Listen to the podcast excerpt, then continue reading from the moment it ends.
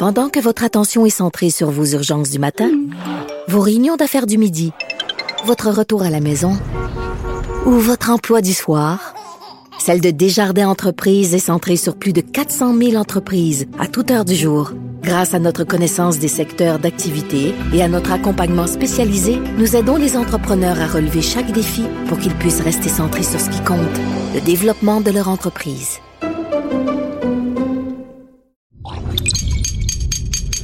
Radio.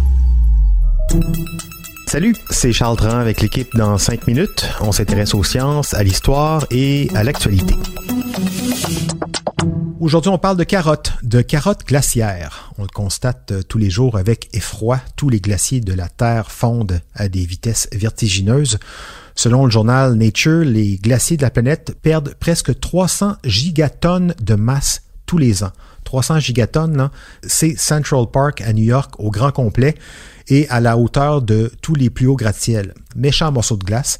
Les scientifiques sont inquiets, évidemment, de la fonte des glaces pour les mêmes raisons que nous, mais aussi parce que ça met beaucoup de leurs projets de recherche scientifique en danger. Depuis toujours, les glaciers gardent en eux la mémoire des temps anciens, un tas d'informations très précieuses pour étudier le climat, son évolution et toute l'histoire de la Terre avant les humains. C'est pour cette raison que partout à travers le monde, des scientifiques se ruent en ce moment vers les glaciers pour en garder quelques morceaux avant qu'ils ne se soient tous liquéfiés. Voici Félix Pendo. Qu'est-ce qui peut bien se retrouver dans un glacier? De la glace, oui. Une ou deux créatures prisonnières de la glace, puis conservées à jamais.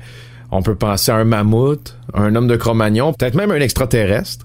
Malheureusement, c'est pas ce qui pousse des équipes scientifiques de partout dans le monde à voler jusqu'au sommet des plus hauts glaciers dans les Alpes, par exemple, pour aller prélever des morceaux de glace. La professeure Margit Skwikovski, à la tête du Ice Memory Project, une association suisse, est justement lancée dans une course contre la montre pour sauver ce qu'on appelle la mémoire des glaciers. Avec ses équipes, elle se rend en hélicoptère jusqu'au sommet des glaciers des Alpes pour en prélever des carottes de glace de plusieurs mètres de long. À grand renfort de machinerie, les scientifiques bravent l'altitude de la montagne pour aller forer profondément dans les glaciers puis retirer des carottes de glace de plusieurs mètres de long qui nous montrent les différentes couches de glace accumulées par le temps. Une fois qu'on a terminé le forage, on ramène les carottes de glace en hélicoptère jusqu'au bas des montagnes où ensuite on va entreposer ces longs cylindres de glace dans des laboratoires réfrigérés pour les conserver à des fins d'études. C'est que la glace, comme vous le savez, est composée majoritairement d'eau et dans les molécules d'eau, des chimistes sont capables de récolter des informations surprenantes qui nous en apprennent plus sur notre planète. Les molécules d'hydrogène qu'on retrouve dans l'eau possèdent justement parfois ce qu'on appelle des isotopes. Un isotope, c'est une partie du noyau d'un atome, donc une partie d'un atome d'hydrogène par exemple, qui possède une sorte de charge électrique. Les chimistes, eux, en étudiant les isotopes, peuvent déduire, en fonction du nombre d'isotopes présents dans les noyaux d'une molécule d'eau, comment le climat a évolué à travers l'histoire d'une couche de glace à une autre. Des atomes plus chargés en isotopes pourraient par exemple indiquer que à une certaine époque, il a fait plus chaud et qu'ensuite il y a eu un grand refroidissement. Vous devinerez que notre époque risque d'être très chargée en isotopes. Plus précisément encore, la présence de bulles d'air dans la glace peut renseigner des scientifiques sur la composition de l'air qu'on respirait à une autre époque. C'est littéralement comme si on avait conservé l'air d'une autre époque dans une petite fiole puis qu'on la respirait soudainement des millénaires plus tard, par exemple. D'un autre côté, euh, la présence de tout petites particules dans la glace comme des particules de cendre peut aussi renseigner des chimistes sur la présence d'activités volcaniques à une époque donnée dans une région donnée. C'est de l'information qui est cruciale pour comprendre l'évolution du climat sur la Terre, Surtout, justement, à une époque où le climat, ben, il est en train de se dérégler. Normalement, la neige qui s'accumule sur les glaciers en hiver dans les montagnes, ça suffit à protéger les anciennes couches du glacier durant l'été quand l'air se réchauffe.